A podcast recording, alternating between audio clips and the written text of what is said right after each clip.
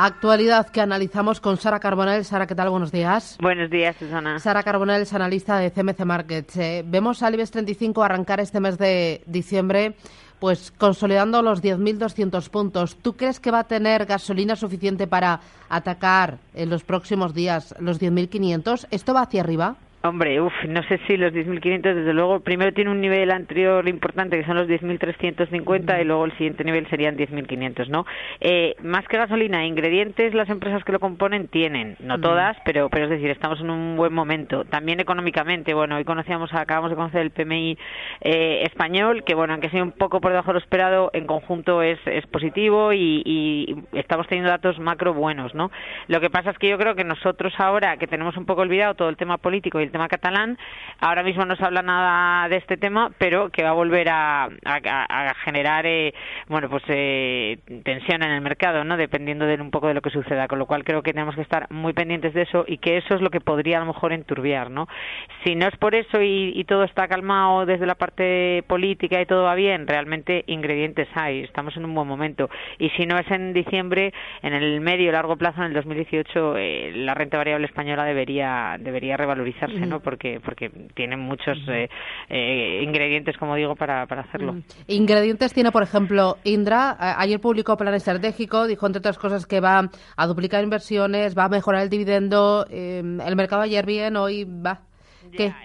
Sí, bueno, yo creo que tiene, en el caso concreto de Indra, es verdad que ayer en, en ese plan, bueno, pues eh, las, eh, lo que se comentó, pues es positivo, pero yo creo que nos faltó un poco a lo mejor de, de más, eh, conocer más a fondo, ¿no? De ciertos, ciertos planes. Eh, es un poco lo que le pasa también, aunque en este caso peor a técnicas reunidas, ¿no? Son compañías que están un poco tocadas, yo creo que tiene todavía asignaturas pendientes y lo que sí es verdad es que son compañías que para un perfil que tenga menos aversión al riesgo y que, y que bueno, pues que sea poco conservador, son compañías que sí pueden estar en un, buen momento para entrar. ¿Por qué? Porque desde luego desde un punto de vista eh, de PER están por debajo de la mediana del sector. En el caso de Indra estamos hablando de un PER 20 cuando la mediana del sector está en torno a 25. Mm. En fin, están baratas según este criterio. Ahora van a tener volatilidad y tienen eh, muchos retos a los que enfrentarse.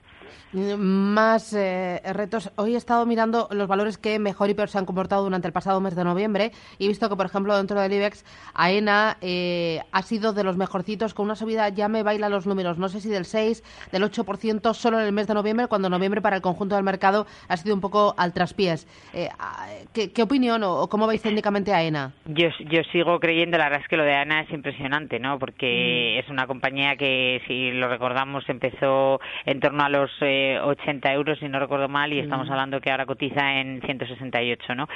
Eh, yo sigo creyendo que tiene potencial eh, por fundamentales. Creo que, que, es una compañía que efectivamente lo está haciendo muy bien y, y, bueno, lo único es verdad que desde un punto de vista de, bueno, pues de lo que hablábamos antes un poco de PER, eh, esto es lo contrario, ¿no? Está un poquito por encima de la mediana, ¿no? Es decir, está un poco sobrevalorada y en ese sentido lo que el mercado le va a exigir son unos resultados, pues, y, y cumplir unos objetivos pues muy positivos, ¿no?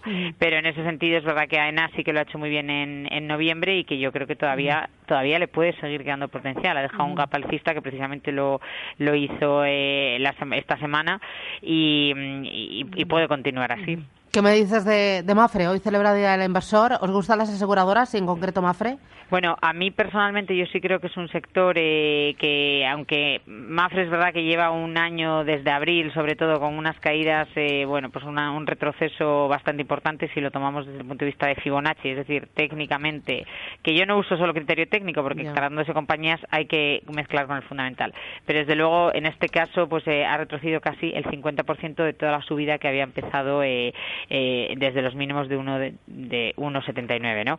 El sector sí creo que tiene potencial, eh, concretamente en Europa, eh, y luego respecto eh, a Mafre, pues bueno, sí que es verdad que tiene que tendría que superar por lo menos los 2,97 para, para que pudiéramos ver un poco de potencial, ¿no? porque realmente ahora mismo la tendencia, desde un punto de vista estrictamente técnico, desde aproximadamente abril, mayo de este año, es bajista, no se puede decir otra cosa. Mm,